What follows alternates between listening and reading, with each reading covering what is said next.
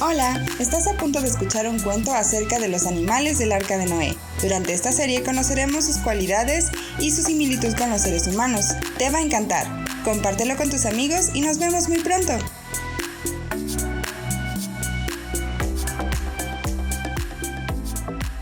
Anás el mulo, por Silvia Martín Pérez.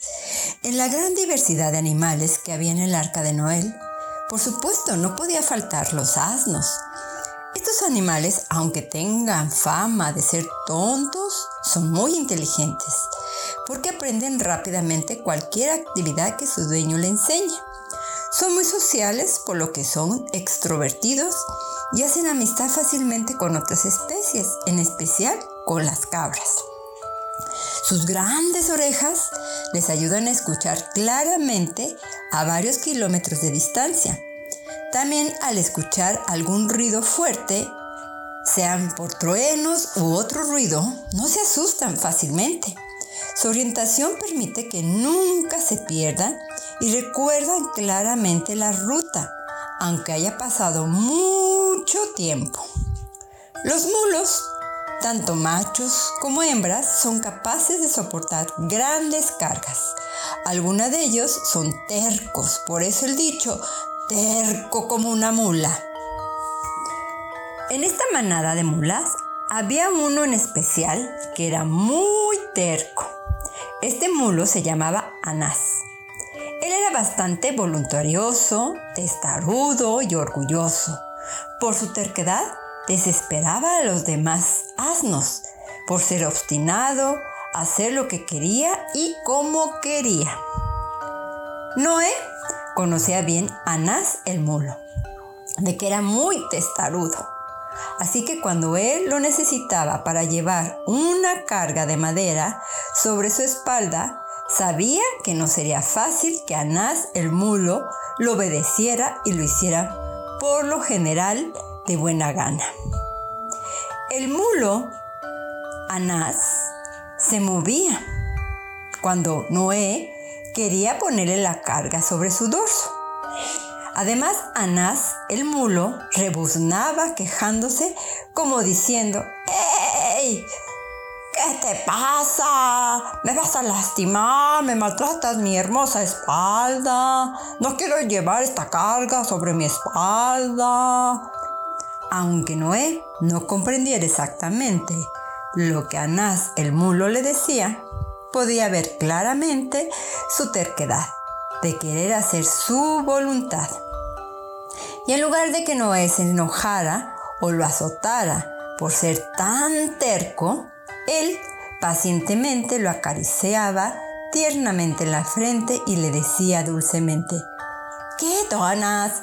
Eres un mulo joven, muy fuerte. ¿Eres capaz de llevar esta carga sin problema alguno? ¿De lastimarte? Entonces Anás, el mulo, se dejaba colocar de mala gana la carga que Noé le ponía sobre su dorso. La necedad de Anás, el mulo, lo hacía creer que conocía los pensamientos y sentimientos de los demás. Tampoco era capaz de reconocer si cometía una tontería o error. En caso de darse cuenta, lo que hacía era justificarse o esconderse o echándole la culpa a otra mula o otra especie. Esta actitud necia de Anás, el mulo, tarde o temprano sufriría las consecuencias. Mientras iba Anás, el mulo, caminando con la carga sobre su dorso, no dejaba de pensar neciamente. Sí, claro, como tú vas caminando, llevando nada de carga sobre tu espalda, pues vas muy contento y a gusto, mientras que yo voy cargando todo esto. Sí, como te sientes el dueño de todo y de mí. Sin mi ayuda, no podrías hacer nada. Yo soy más listo que tú.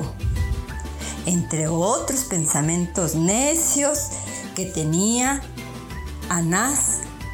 La manera necia de pensar de Anás el mulo, el trabajo de carga pues, se volvía más pesado. Cuando Noé y Anás, el mulo, llegaban al lugar, Noé quitaba la carga a Anás el mulo y lo dejaba que se regresara solo al establo, mientras que él se quedaba acomodando la carga en el lugar.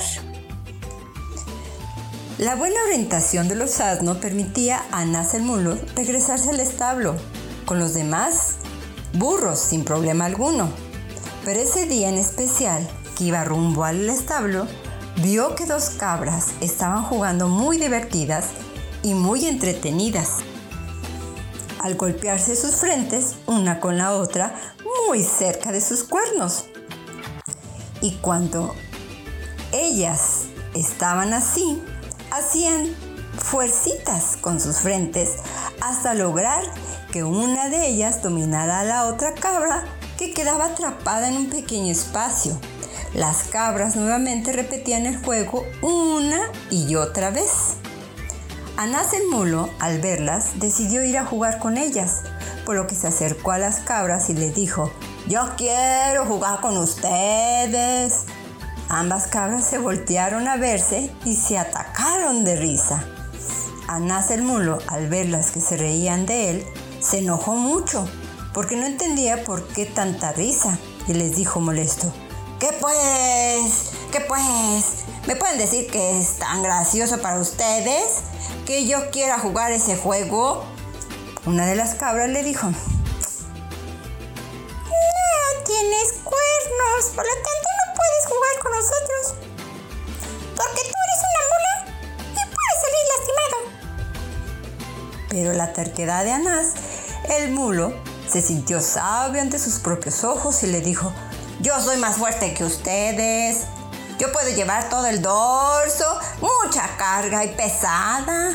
Yo soy más alto que ustedes, así que puedo ganarles sin problema alguno. Quiero jugar, Quiero jugar con ustedes. Las dos cabras se miraron y dijeron al mismo tiempo. ¡No! ¡No!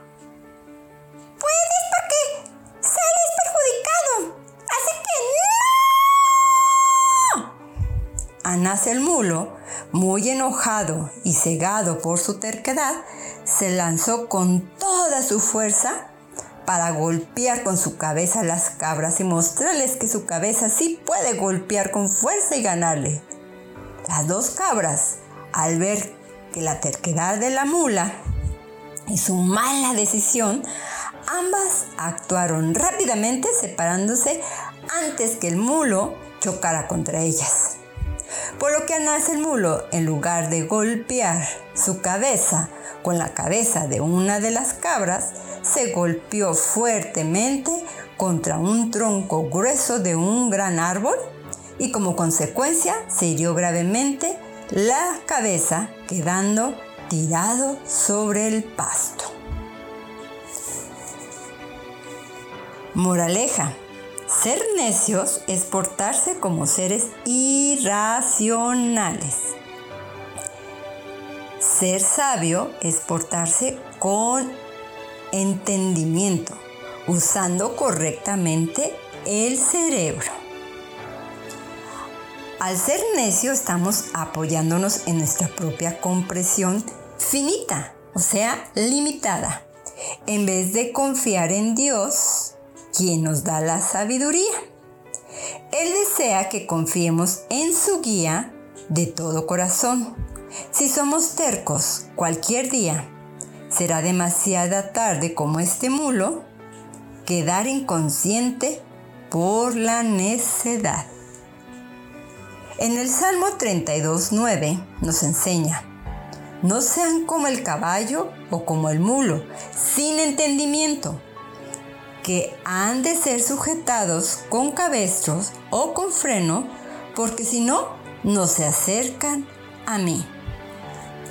Así que no resistamos a seguir nuestro propio entendimiento en lugar de confiar en Dios con todo el corazón.